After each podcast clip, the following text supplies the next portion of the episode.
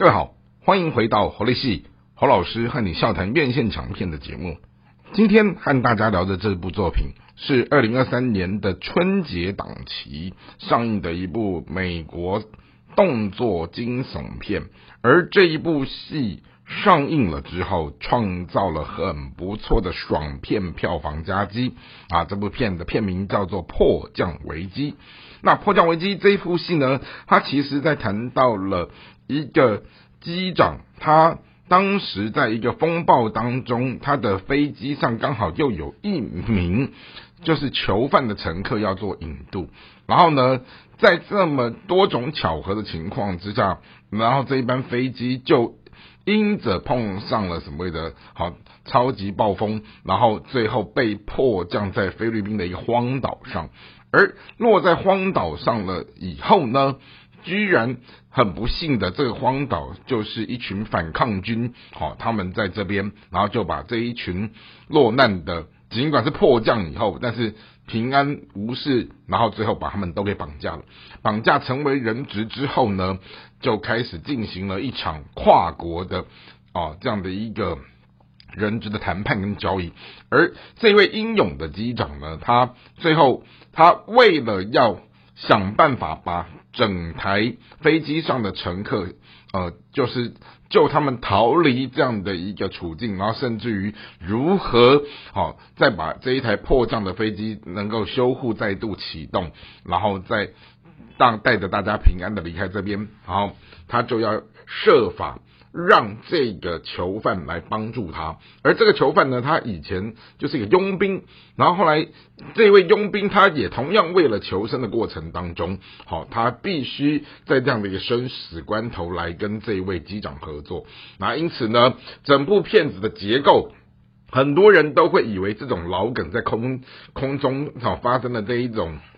什么抢劫啊，然后什么杀人呐，然后什么这种暴力啊，哈，很多这种骗子，好，最早什么尼可拉斯凯奇空中监狱，到了什么呃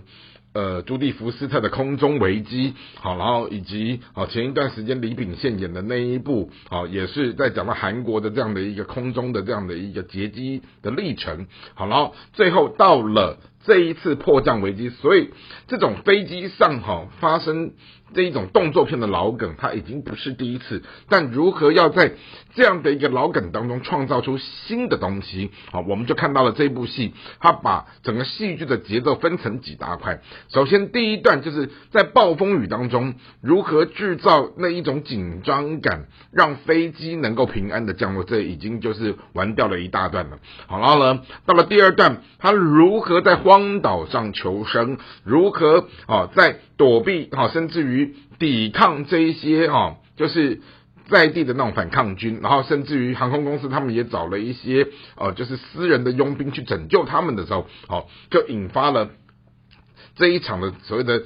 救人的这样的一场动作战，然后到最后，他们在修护飞机的过程当中，如何用有限的这些飞机的功能，好，然后再用有限的这些机油，好，然后。凭借着机长跟副机长的这样的一个高超的驾驶，然后带着大家平安的脱离那个充满危机四伏的荒岛，然后到了一个可以得到被救援跟跟被照顾的一个地方的时候，好，然后第三段又是一段好刺激精彩的东西，所以全。剧片长大概不到一百一十分钟，但是几段的高潮迭起的时候，带给了哦观众们他们在视觉上、听觉上的一种哦血脉奔张的感受。那尤其主演的这一位男主角杰拉德·巴特勒，哦，他这个英国演员，哦，跟另外一位黑人叫麦克·寇特，他们虽然在影坛上看是不是非常的大咖，不是那种专门演那种大片的人，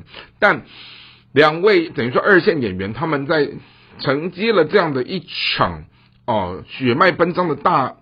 大型的动作片的时候，其实相对的，我们看到说哦，